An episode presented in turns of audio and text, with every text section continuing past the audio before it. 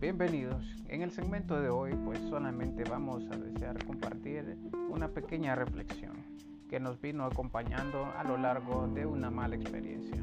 Así que tal vez sea de tu agrado. Que lo disfrutes.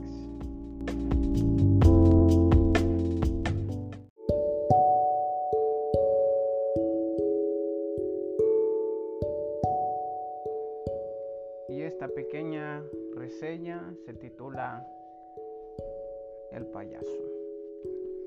Y dice así. Ocasionalmente los protagonistas sufren por motivo de un pensamiento. Este puede ser equivocado y con la creencia contraria de lo que es, no es lo que se piensa. Y por cuestionamientos emotivos pues llegamos por una razón a tomar decisiones equivocadas. Así a un sufrimiento total. Así que no nos queda más que aprender la lección y este gran aprendizaje.